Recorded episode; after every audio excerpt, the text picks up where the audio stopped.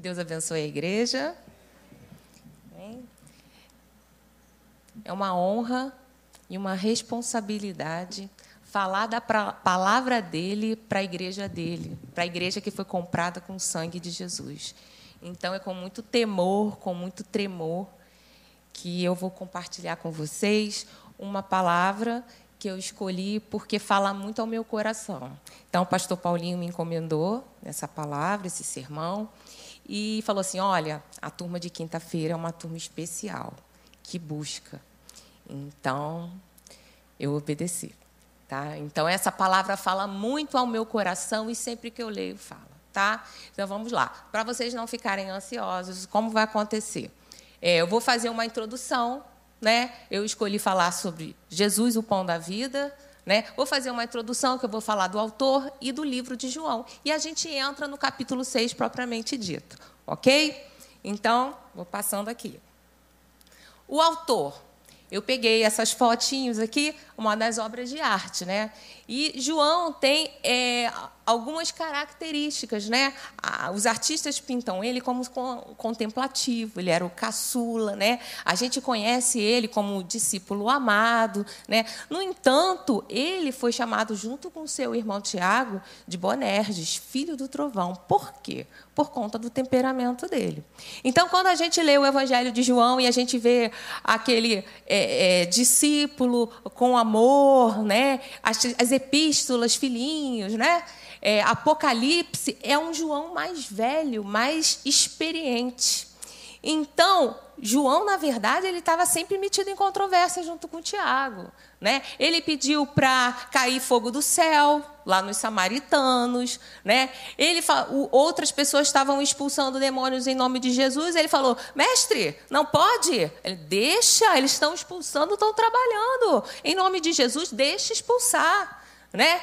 Eles é, pedem uma, um pedido, faz, ele, ele, junto com o irmão Tiago, ele faz um pedido especial. Senhor, podemos sentar à direita e à esquerda? Quando tu é, é, tiveres lá no reino. E, na verdade, o ciclo próximo de Jesus era quem? Pedro, Tiago e João. E como Jesus só tem dois lados, direita e esquerda, ele queria o quê? Colocar Pedro de lado, não é isso? Mas esse João, Deus trabalhou na vida dele. Né? Jesus trabalhou através do Espírito Santo dele. Então, houve uma transformação e a gente vai ver isso. Por que, que é importante a gente falar do autor? Porque a, a, mensagem ela ganha corpo, ela ganha conteúdo quando você entende quem é o autor, certo? Então, vamos lá.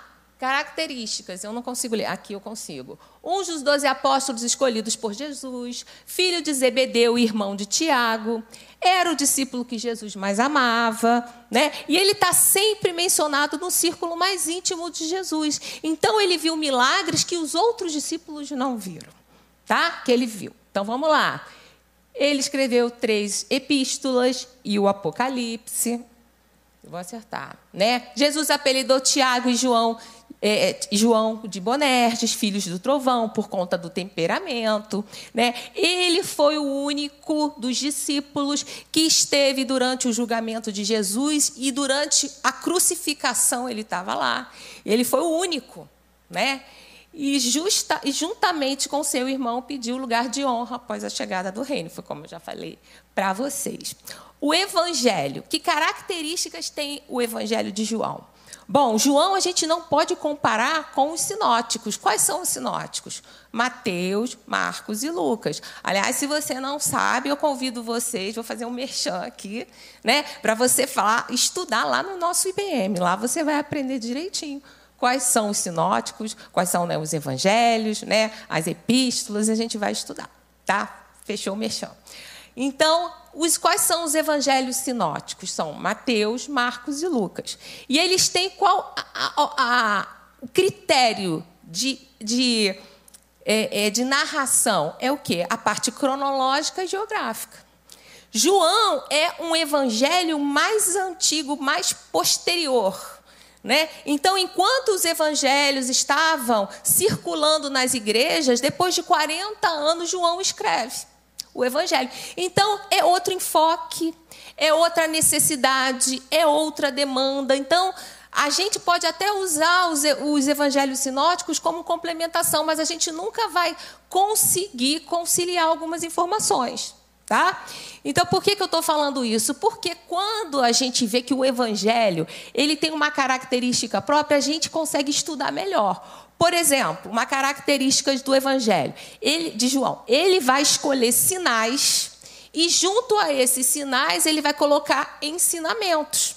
Então, que, como é importante você ler João? O sinal, o milagre, junto com a lição que ele quer passar. Lembrando que o evangelho ele é um discurso em cima de um discurso. Então é como João tivesse ensinando para gente. Ele está pregando e ensinando para gente, certo? Então, como é interessante ler o livro de João? Eu leio o sinal e, junto com ele, o discurso que ele quer ensinar através desse sinal, certo? Então vamos lá, chegando. Qual o propósito de João? Vamos lá. Jesus realizou na presença dos seus discípulos muitos outros sinais miraculosos que não estão registrados nesse livro, mas estes foram escritos para vocês creiam que Jesus é o Cristo, o Filho de Deus, e crendo tenham vida em seu nome. Então, o que que João fez? Ele selecionou alguns sinais né, com o objetivo que de fazer o leitor crer e em crendo tendo a tem a vida eterna. Então, esse é o princípio do Evangelho de João. Né? E vamos lá. O contexto, você pode abrir a sua Bíblia no capítulo 6. Né? Antes da gente entrar no capítulo 6, eu ainda queria fazer mais uma consideração. Né? João, ele, ele, tem, ele escolhe sinais e ele passa ensinamentos. Pastor, eu tenho quantos minutos? Tem tempo? Não, para me controlar aqui, porque senão eu falo. Tá? É, então, ele, tem, ele escolhe os sinais e ele tem uma intenção ao ensinar. Né? Então, por exemplo, ele já abre o capítulo 1, abre comigo a sua Bíblia, a gente vai folhear e passear João. Quem trouxe a espada aí? Ah, muito bem. Capítulo 1. João já abre com um prólogo, que é o quê? O princípio era o verbo, o verbo estava com Deus. Ele já abre com um monte de informação teológica e ele fala do verbo eterno de Deus. Né? Por meio desse verbo, que é a segunda pessoa da Trindade, Jesus, que era desde o princípio, que por ele foram criadas todas as coisas, né? esse verbo, ele, ele veio, ele criou, ele ajudou a criar o mundo, por meio dele foram criadas todas as coisas, ele era a luz do mundo, mas o mundo não reconheceu e o rejeitou. No primeiro capítulo ainda aparece o quê? João Batista falando dele, eis o Cordeiro de Deus que tira o pecado do mundo. Certo? Então, a igreja está andando comigo? Está caminhando? Ok. Capítulo 2. O que, que tem no capítulo 2? Bodas de Caná. Jesus faz o quê? Um milagre num casamento. Transforma água em vinho. E junto com a bodas de Caná, você está lendo aí comigo? Tem o quê?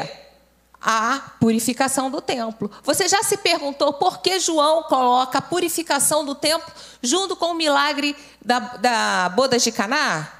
Por quê? As talhas, quando Jesus faz o milagre da transformação de água em vinho, aquelas seis talhas de, de pedra, elas tinham um significado de purificação ritual do judeu. Então, quando Jesus transforma a água em vinho, Jesus está falando que de uma nova ordem religiosa, que é a nova aliança, e que o sistema antigo da antiga aliança está falido, por isso ele vai e purifica o templo. A igreja está caminhando comigo? Então vamos lá. Capítulo 3. O que, que você tem no capítulo 3?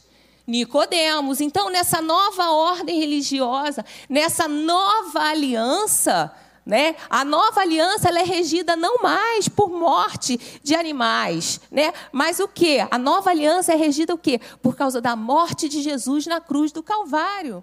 Então a lei cerimonial que apontava para Jesus, toda se cumpre em Jesus.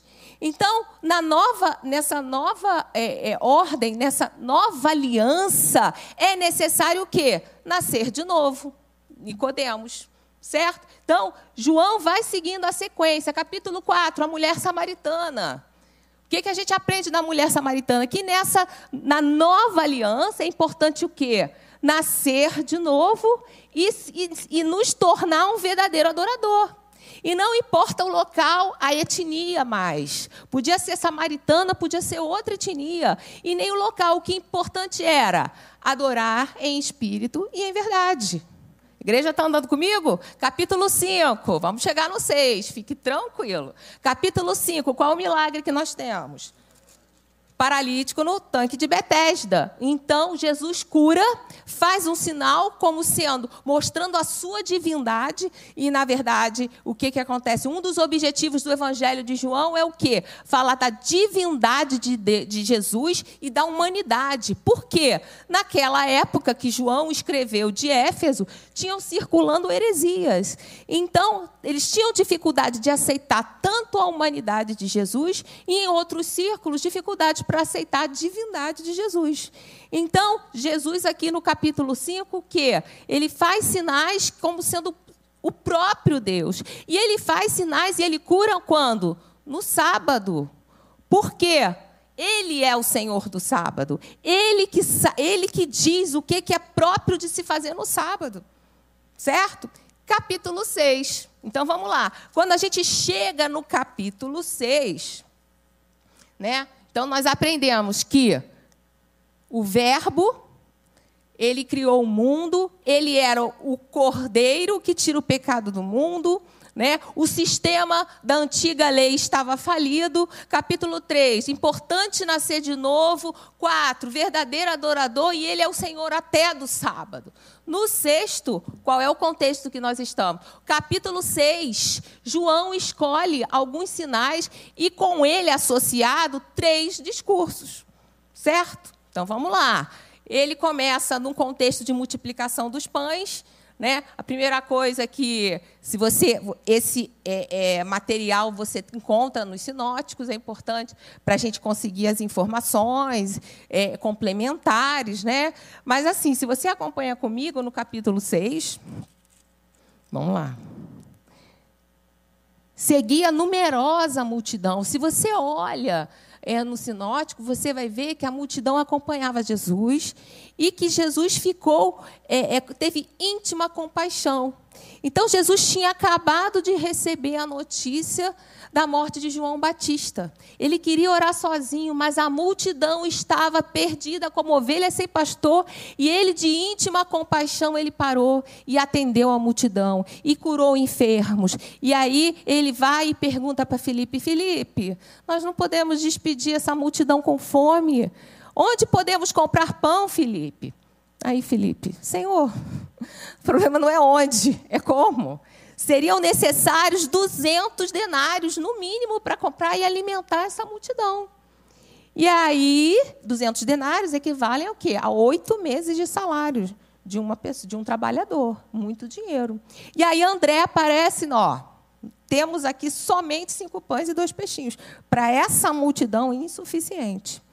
E aí, Jesus vai, pega esses pãezinhos e esses peixinhos, ora, agradece, organiza a multidão, né? E aí começa a distribuir. E aí houve é o quê? A multiplicação, todos se fartaram. E fala aqui, ó, no final do aqui no versículo uh, 13, assim, pois, fizeram e encheram doze cestos de pedaços cinco, dos cinco pães de cevada que sobraram os que haviam comido. 14. Vendo, pois, os homens o sinal que Jesus fizera, disseram: Este é verdadeiramente o profeta que devia vir ao mundo. E sabendo, pois, Jesus que estavam para vir com o intuito de arrebatá-lo para o proclamarem rei, retirou-se novamente sozinho para o monte. Então, após a multiplicação de pães, né, eles queriam fazer Jesus rei. Por quê? Havia uma profecia lá em Deuteronômio que dizia para Moisés: suscitarei um profeta semelhante a ele, a você, a ele ouvir. Né? E como Jesus multiplicou pães, ora, Moisés. E aí, Jesus, percebendo que a intenção do povo era fazê-lo rei, ele vai para o monte para orar. Né? E, se você acompanha a passagem nos sinóticos, né? É, é, ele é, insta os seus discípulos a irem com o barquinho lá para Cafarnaum. E ele fica no monte orando certo? E aí acontece aquele episódio que Jesus anda por sobre as águas, né? E aí o, o, vento começa, o mar começa a bater, revolto, e eles estão nervosos e aí Jesus fala: "Sou eu, não temas". Outra característica importante do livro de João, Jesus vai falar o tema muitas vezes, pelo menos 17 vezes ele fala: "Eu sou" ou "sou eu". Né? E quando ele fala dessa forma, ele está fazendo referência ao quê? Ao, ao, ao tetragrama, ao Iavé, eu sou o que sou. Então, ele chama para si a divindade. Né? Então, quando ele fala eu sou, ou e tem os, os, os, outros sete eu sou clássico, que a gente vai falar um deles, que é eu sou o pão da vida, né? faz referência a isso. E é o, é o tetragrama que tem o significado do Deus eterno, né? O Deus que não foi criado, o Deus que é autoexistente, que é suficiente, mas é o Deus pactual. Então, quando Jesus fala eu sou, não temas, ele acalmou os discípulos. Antes de acalmar o mar que estava revolto, ele acalmou os discípulos. Né? Sou eu, não temas. Então, a partir daí, Jesus usou esse atalho. A multidão ficou esperando Jesus lá do outro lado do mar. E aí, olha, no dia seguinte, no versículo 22, né, do outro lado do mar, notou que ali não havia senão um pequeno barco e que Jesus não embarcara nele com seus discípulos, tendo esses partidos só. Entretanto, outros barquinhos chegaram de Tiberíades, perto do lugar onde comeram pão, tendo o Senhor dado graças. 24. Quando, pois, viu a multidão que Jesus não estava ali, nem os seus discípulos, tomaram, uh, sem os seus, tomaram os barcos e partiram para Cafarnaum à sua procura. Então, quando eles perceberam que o barquinho de Jesus estava lá, sem ninguém, e o barquinho dos discípulos já tinha seguido para Cafarnaum, aí eles, ué, o mestre não está mais aqui, vamos atrás, vamos atrás. Né? Jesus tinha pego o quê? O atalho por cima do mar. Tá? Ele pegou o caminho, né? E aí, mestre, quando chegastes aqui, então aqui começa o primeiro discurso. Então, o sinal da multiplicação dos pães. E Jesus andando sobre as águas, aí agora começam três discursos associados a esses dois sinais. Três discursos. Então, a gente tem primeiro discurso do versículo 22 ao 40, que a gente vai começar agora. O segundo discurso, do 41 ao 51, eu não vou ler tudo, eu vou dar a ideia principal, porque a gente não tem tempo. E o terceiro discurso, do 52 ao 59. Então, ande comigo. Mestre, então, o primeiro discurso, ele vem em decorrência de três perguntas da multidão, certo? Então, mestre, quando chegastes aqui? A resposta de Jesus foi: Vocês vieram a mim porque vocês queriam comer pão. Leia comigo aqui, ó. Em verdade, em verdade, vos digo: vós me procurais não porque vistes sinais, mas porque comestes dos pães e vos fartastes. E aí Jesus fala: trabalhai não pela comida que perece, mas pela aquela que subsiste para a vida eterna, o qual o Filho do homem vos dará. Então ele fala assim: olha, vocês ficam trabalhando pelo pão material, mas vocês têm que trabalhar pelo pão espiritual. E quem vos dá esse pão é o Filho do Homem. E esse termo, filho do homem, e Jesus se autodenomina. Você percebe que ele nunca se denomina como Messias? Ele fala o filho do homem. O que, que significa ser ele se autodenominar o filho do homem. Ele traz ideias do Antigo Testamento, conceitos do Antigo Testamento. Né? O filho do homem ele aparece lá em Daniel, Daniel 7,14. Quando Daniel está lá vendo as visões dele, eu, nas minhas visões noturnas, vi um semelhante ao filho do homem, ao qual lhe foi dado o quê? Todo poder, toda glória e todo domínio. Né? Então, ele está puxando para ele essa ideia. João, mais tarde, quando ele está tendo a visão lá na ilha de Pátimos, que ele recebe, e olhei quem falava comigo, o filho do homem, aquele o quê? Vestido o quê? Com uma vesta talar, que era uma vesta branca sacerdotal, né? com é, é, cingido com um cinto de ouro, né? cabelos brancos como a lã, olhos como os de fogo, pés de bronze e a voz de muitas águas. E ele dizia: Eu eis que estive morto, estou vivo, né? Eu tenho as chaves da morte e do inferno. Eu sou o alfa e o ômega. Então, a imagem do filho do homem é essa. E nós que somos crentes do Novo Testamento, a gente é privilegiado de ter essa visão. Né? Então, quando Jesus está falando que o filho do homem vai dar, ele está puxando essa ideia completa. Certo? Então, vamos lá. Depois que Jesus fala que ele que é o que vai dar a, a, o pão né, é, espiritual, os discípulos, os judeus perguntam, a multidão pergunta: então, Senhor, que faremos para realizar as obras de Deus? Bom, eu trabalho para obter o pão material e para obter a, a, a, o pão espiritual. O que, que eu posso, o que, que eu preciso fazer? O que me é necessário fazer? E aí Jesus fala assim: vamos lá ver a resposta dele. A obra de Deus é esta: que creiais naquele que por ele foi enviado. Então Jesus fala assim: olha, o seu trabalho é nenhum. O seu trabalho é crer. O trabalho já foi feito por mim e pelo Pai. É só o seu é só crer naquele que foi enviado. E aí a multidão começa ainda a discutir com Jesus. Bom, se você foi realmente enviado de Deus, que sinais você, você faz, você fez? Porque Moisés nos deu pão no deserto. Né? E você, você é igual a Moisés? É melhor que Moisés? Né? E aí Jesus corrige: olha, quem deu pão no deserto foi meu pai. E o verdadeiro pão é o que desce do céu. Né? Eu sou o pão da vida. Amém? E nesse contexto, Jesus usa o eu sou o pão da vida. Né? E a partir daí, ele vai desenvolvendo essa ideia, o que é ser o pão da vida, e mais tarde, no terceiro discurso, o que é comer do pão da vida, o que é, que é comer da carne e do sangue de Jesus. E vai aprofundando o discurso. Né? Então vamos lá, continuando aqui. Esse é o primeiro discurso. Tá? Então, esse primeiro discurso, ele é cumprimento de Isaías 55, 2 e 3. Por que gastais o dinheiro naquilo que não é pão? E o vosso suor naquilo que não. Eu não estou lendo aqui.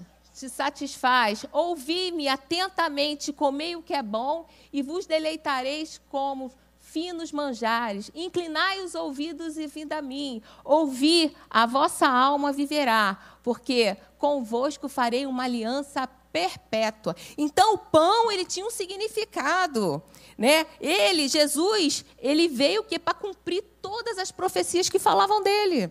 Então quando Jesus está falando de pão e, e pão para os judeus tinha um significado, tá? Então vamos lá, caminhando para o segundo discurso, né? Segundo discurso ele vai do 41 ao 51 e ele surge o quê? Da murmuração do povo. Então vamos lá. Murmuravam, pois, dele os judeus, porque dissera: Eu sou o pão que desceu do céu. Ora, como ele é o pão que desceu do céu, se eu conheço os seus pais, Maria e José, como ele desceu do céu. Então eles estavam. Primeiro, eles, os judeus têm um problema com essa literalidade, eles tudo eles interpretavam ao pé da letra. Esse é um ponto. Segundo, eles estavam questionando a humanidade e a divindade de Jesus, juntos, coexistentes, tá? Então aí Jesus começa a explicar, né?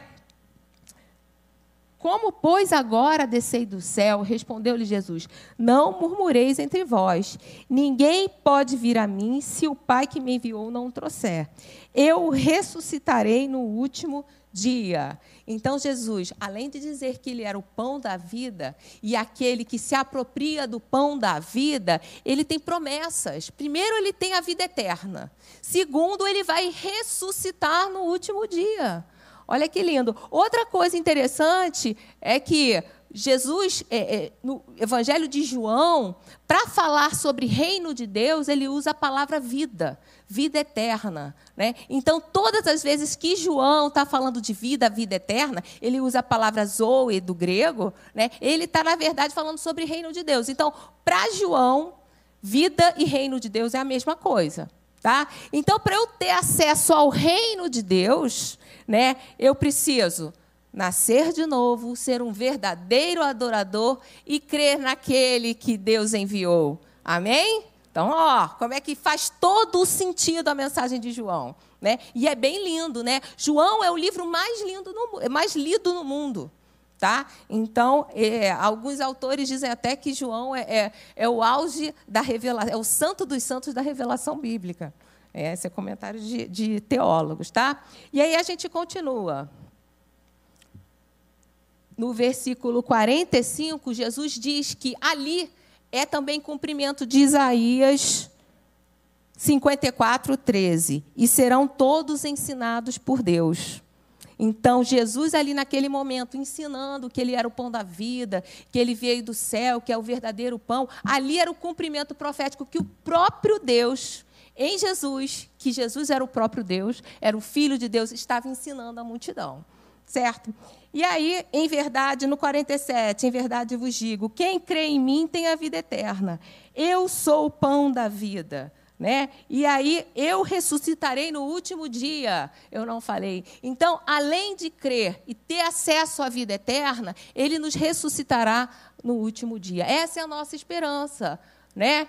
Que ao ressoar da última trombeta, não abrir e piscar de olhos, nós seremos transformados. Primeiro, os que dormem, né? Depois nós que estamos vivos seremos arrebatados e encontraremos com ele no ar. Amém? Então, essa é a nossa esperança. Então, nós nos apropriamos do pão, né? nós temos acesso à vida eterna, novo nascimento, arrependimento, né? e também temos a esperança que um dia estaremos com Ele para sempre. Certo? E aí, continua no versículo 49, Jesus fala: Vossos pais comeram maná no deserto e morreram. Este é o pão que desce do céu para que todo dele comer não pereça. Eu sou o pão vivo que desceu do céu. Se alguém dele comer, viverá eternamente. E o pão que eu darei pela vida ao mundo é a minha carne. Pronto.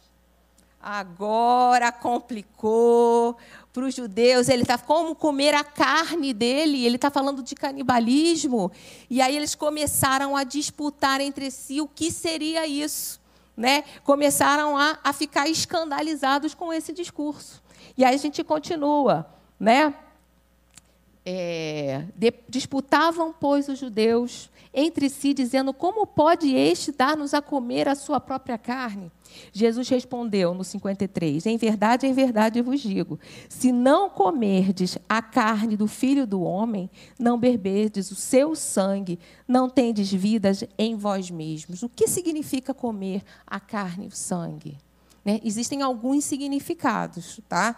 primeiro deles é que nós nos apropriamos né, do sacrifício na cruz do Calvário de Jesus. Nos apropriamos pela fé. Essa obra é dele. Lembra que lá no início eles perguntaram: que obras fazemos para obter é, é, esse pão do céu? E aí Jesus fala: não, é só crer no Filho. Então eu me aproprio do sacrifício da cruz no Calvário. E não só isso, né? eu me auto-entrego, como estando, estando disposta a sofrer como Jesus fez. Né? Outra, outra é, é, significado importante. Né? O comer o pão significa o quê? Em que quando eu como o alimento, que é uma atividade individual, né? eu sou um com o alimento certo? Você não mais enxerga o alimento e a pessoa que está comendo. Então, da mesma forma, comer o sangue e a carne de Jesus é ser um com Ele. É o que? Ter a mente de Cristo, é pensar como Ele, é, é, é nascido nele, regenerado nele, viver com Ele, ter os planos dele e estar disposto a sofrer por Ele. Então, o discurso começa o que a ficar cada vez mais profundo, duro, né? E olha, olha as consequências aqui do, do discurso. Vamos lá. Em verdade, em verdade, se não beberdes a carne do filho do homem e não beberdes o seu sangue, eu estou lendo o versículo 53, não tendes vidas em vós mesmos. Então, de vós, vocês não têm vida própria, vocês não têm vida. Nós estávamos mortos em nossos pecados e nossos delitos. Então, por causa do sacrifício da cruz do Calvário, nós fomos regenerados. Então, Jesus, então essa é uma, se vocês não comerem da carne do, e do meu sangue, vocês não são regenerados. Certo? Vamos lá. 54. Quem comer a minha carne e beber o meu sangue tem a vida eterna, e eu ressuscitarei no último dia. Então, para ressuscitar no último dia, nós temos o corpo transformado. O corpo que é revestido de corruptibilidade, se revestir de incorruptibilidade, eu preciso comer da carne e do sangue de Jesus. Certo? 55. 56, desculpa. Quem comer a minha carne e beber o meu sangue permanece em mim e eu nele. Então, outra condição né, para eu permanecer em Jesus, eu tenho que comer a carne e o sangue e permanecer nele. E como eu permaneço nele? Cumprindo os seus mandamentos pensando como ele, tendo a natureza dele. Aí você vai falar: como eu tenho a natureza de Jesus? Jesus era um homem perfeito. Então, dos nossos méritos, nós não podemos nada com as nossas forças, com as nossas virtudes, mas nós contamos com a ação do Espírito Santo. Né?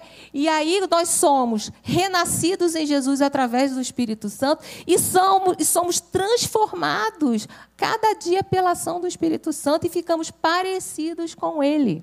Isso se chama santificação. Então, a cada dia, o Espírito Santo vai produzindo em mim o fruto do Espírito. Eu vou ficando com o meu temperamento transformado. A minha vontade, os meus desejos vão ficando cada vez mais parecidos com Jesus. Né? E aí é, é, é, é que fica complicado, né? porque a gente olha para a gente e a gente vê que está muito longe de chegar nisso. Né? Mas graças a Deus que nós contamos com a ação e a agência do Espírito Santo, não é? Porque de nós mesmos seria impossível. Quando fala de natureza e mudança de natureza, a ação é do Espírito Santo. Quando se fala de posicionamento, aí a decisão é nossa. Percebe? Então aqui a gente está falando o quê? O tempo todo da agência do Espírito Santo, mas está falando o quê? Que o discurso vai aprofundando e ficando duro, exigência e fala de posicionamento e intimidade. Né? A gente vai ver aqui quais as consequências desse discurso. Tá? E aí, continuando no versículo 60. Muitos dos seus discípulos, tendo ouvido tais palavras, disseram: Duro é esse discurso. Quem pode ouvir? Mas Jesus, sabendo por si mesmo que eles murmuravam a respeito de suas palavras, interpelou-os: Isto vos escandaliza? Que será, pois, se virdes o filho do homem subir para o lugar para onde estava primeiro? É? Então ele fala assim: olha, eles estão escandalizados. É, é, é duro esse discurso ouvir. É duro porque pede o quê? Autoentrega, sacrifício, e nem todo mundo está disposto a isso. A gente vê nitidamente aqui a separação da igreja da multidão, que é a igreja que queria receber o maná, né? E agora aqui, ó, a, a igreja dos discípulos, a igreja do círculo mais íntimo de Jesus. Né, que ficou até o final e, e recebeu a revelação. A gente vai ver. Né? Então a gente vê o discurso evoluindo, né? É, é, é, de atender às necessidades materiais, aquele crente né, que só ora para ser atendido, para as suas necessidades. É claro que Deus é bom, Deus é misericórdia, Ele nos abençoa com toda sorte de bênção. Mas Deus nos chama para um relacionamento mais íntimo. Ele não quer só te abençoar com bênção material. Ele quer te abençoar com bênção espiritual e com intimidade. Né? Intimidade requer o quê? Comprometimento. A gente vai ver aqui. Tá? Então vamos lá. É... 66. À vista disto, muitos dos seus discípulos o abandonaram e já não andavam com ele. Então perguntou Jesus aos doze: Porventura quereis também vos retirar-vos? Então, ó, querem ir também? E o que é interessante é que Jesus não está preocupado em agradar a multidão. Ele queria o quê? Cumprir a sua missão. E qual era a sua missão aqui? Era o quê? Se fazer pecado, se fazer levar sobre si o nosso pecado, né? E é o cumprimento de Isaías 53, né? Esse aqui eu devo esquecer de falar, depois eu volto a falar. Tá? O Isaías 53, né? Então, quem deu crédito à nossa pregação e quem revelou o braço do Senhor, eu vou parafrasear porque eu não sei de qual, mas é, ele subiu como um renovo e na sua terra seca. Ele não tinha beleza nem formosura, mas ele certamente levou sobre si as nossas enfermidades. O castigo que nos traz a paz estava sobre ele. Ele foi transpassado, humilhado, homem de dores que sabia o que era padecer. Né? Senhor agradou moê-lo. Por quê? Porque, por, porque ele levou sobre si as nossas iniquidades, ele justificou a muitos. E aí ele viu sobre o seu penoso trabalho, ele ficou satisfeito. Por quê? Porque é, muitos seriam justificados. Ele foi cortado da terra dos viventes e não foi cogitada a sua descendência. O que, que era significava isso? Que Jesus ele levou sobre si o nosso pecado e ali na cruz ele foi maldição. Então um homem não ter descendência física era uma desonra, era uma maldição. Né? No entanto, ele viu o seu tra é, penoso trabalho e ficou satisfeito. E depois ele viu a sua posteridade, que somos nós, a igreja do Senhor. Né? Então, é o cumprimento profético aqui, Jesus falando do pão, do corpo, da carne, de Isaías 53. Ele foi moído pelas nossas transgressões. O castigo que nos traz a paz. O que, que significa isso? Significa que eu, pecadora, com a minha natureza pecadora, eu estava em rebelião com o Criador. E através do sangue de Jesus na cruz do Calvário, ele me reconciliou com o Pai. Agora eu tenho livre acesso ao Pai. Gente, é muito lindo isso, né? Não tem como não se emocionar. E Jesus não estava preocupado em agradar a multidão. Antes ele estava preocupado em o quê? Agradar ao Pai. Né? Então, quando a gente sai de casa, quando eu aqui, eu tenho a preocupação, Jesus, meu discurso está te agradando, Senhor? isso. Está te agradando? Se não está te agradando, me ajuda que eu quero fazer melhor. Eu conto com a ação do teu Espírito Santo. Senhor, o meu discurso está condizente com a minha vida. Eu falo uma coisa e faço outra. Senhor, me ajuda. Eu quero fazer parte do círculo íntimo de Jesus. Eu quero, eu necessito. Mas eu de mim mesmo eu não posso. Eu conto com a ação do teu Espírito Santo. Né? Então Jesus fala assim: ó, queres vós ir também? Jesus não está preocupado, poderia não ter ficado ninguém, mas ele, a preocupação dele era atender o Pai. Né? E aí, ó, respondeu Simão Pedro: Senhor, para quem iremos? Só tu tens a palavra de vida eterna. E nós temos crido e reconhecido que tu és o Santo de Deus. Então, Senhor, para onde nós iremos? Nós não temos para onde ir. Só tu tens a palavra de vida eterna. E, e, e interessante, né? Que Pedro tem, faz essa declaração, ele representa os discípulos que ficam em doze, lembrando que dentre os doze você tinha Judas, né, é o traidor, né, mas Pedro, apesar dessa declaração e dessa vontade sincera de estar com o Senhor, ele o nega. Né? E aí, quem é que tem autoridade para fazer esse relato aqui? João. João foi o único que ficou lá na cruz do Calvário. O único com as mulheres, as mulheres estavam, mas dos discípulos ele que estava. Tanto é que quando Jesus, antes de Jesus expirar, ele fala: Eis aí a tua mãe. Né? Então ele tem autoridade para fazer esse relato. Né? Interessante que Deus trabalha com os, os, homens de diversas formas. Né? João, é, Pedro negou Jesus, mas ele era pilar da igreja de Jerusalém, assim como João. Né? Então, João estava lá, mas Paulo vai falar que Pedro e João são é, é, fortalezas da igreja de Jerusalém, pilares igre da igreja de Jerusalém. Então, é importante a gente observar que Jesus trabalha com improváveis. Né? É, o, é o tema, né? É o tema, né? Então, ó, dica aí. O tema do congresso, né? É congresso? Conferência de jovens. Conferência, conferência, né? Os improváveis. Então, Deus trabalha com improváveis. E essa é a nossa esperança. É porque em mim, imperfeito, Ele pode trabalhar em mim. Por quê? Eu conto com a agência dele, do seu Espírito, para me transformar. Então, qualquer um de nós, ele pode ser chamado e convidado. Basta o quê? Comprometimento. Intimidade requer comprometimento e comprometimento gera intimidade. Então, no que cabe a mim, eu quero me posicionar diante de Deus, diante de Jesus e dizer: Senhor, eu quero estar até o final. Eu quero ser fiel. Eu quero, Senhor, que tu me dês os meios para isso, porque eu de mim mesmo eu não posso. Amém? Então, vamos lá. Acho que eu estou conseguindo concluir aqui. Né? Então, após os discursos, a reação dos ouvintes foi de ficar escandalizado. Assim eu não quero. Eu achei que era outra coisa. Eles tinham uma expectativa de Jesus.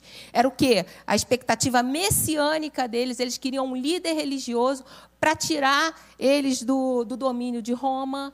Né? E Jesus falou assim: não, não é assim. Né? A reação de Jesus, né? querem ir vós também? Podem ir. Né? E a reação dos discípulos: não, Senhor, nós ficamos, nós não temos para onde ir. Né? E aí os ensinamentos dos três discursos, né? A gente, é, eu não consegui enxergar, ficou ruim. Na próxima vez eu vou melhorar o slide, tá? Problema aqui, ó, tá? Mas eu vou resumir, tá bom? É, a gente aprende que o pão, eu vou até tirar porque tá feio. Desculpe, tá não? Teve do pão, né? O pão. É...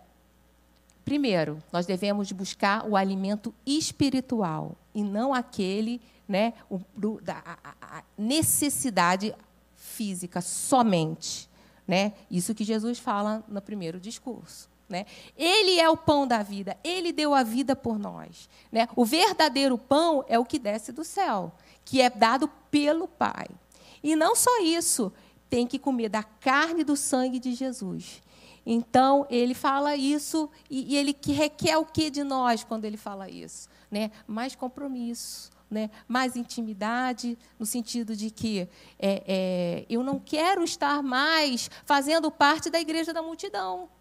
E isso é posicionamento. A igreja da multidão só quer pãozinho, só quer manazinho. Eu quero ouvir Jesus. Eu não quero o que ele me proporciona.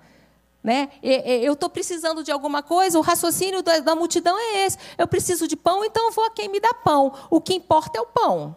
Né? E, na verdade, o, o, o nosso, a nossa postura deve ser: eu quero Jesus pelo que Ele é, pela obra que Ele realiza na minha vida, pela salvação que Ele me deu. Porque hoje eu tenho livre acesso ao Pai, hoje eu tenho uma perspectiva futura, o quê? De morar para sempre com Ele né, de ser ressuscitado lá no último dia. Essa é a promessa que ele nos dá, certo?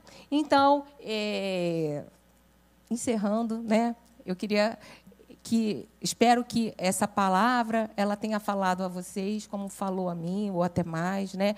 Mas ela fala, ela é tão profunda que ela pode falar de várias formas, né?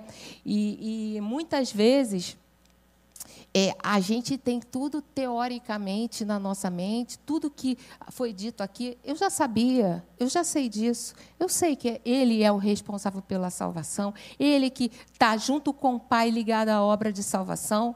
Mas na prática, eu me encontro junto com a igreja da multidão. Porque na prática eu estou preocupada é o quê? Em correr atrás das minhas necessidades materiais. E a Bíblia fala: buscai primeiro o reino de Deus e a sua justiça, e as demais coisas serão acrescentadas. E quando eu mudo essa ordem, eu começo a ficar correndo atrás do vento. Né? Eu começo a não ficar satisfeita. Eu fico correndo, correndo atrás das minhas necessidades eu não fico satisfeita. A Eclesiastes diz que assim, o coração do homem, Deus colocou a eternidade. Então, somente Deus é capaz de cumprir esse vazio existencial. Então, eu vou ficar correndo atrás das coisas materiais e eu não vou me sentir plena, porque só o pão da vida é capaz de preencher esse vazio. Então, é uma teoria que eu sei, mas na prática, eu estou correndo atrás do vento. Eu estou correndo atrás do pão físico né?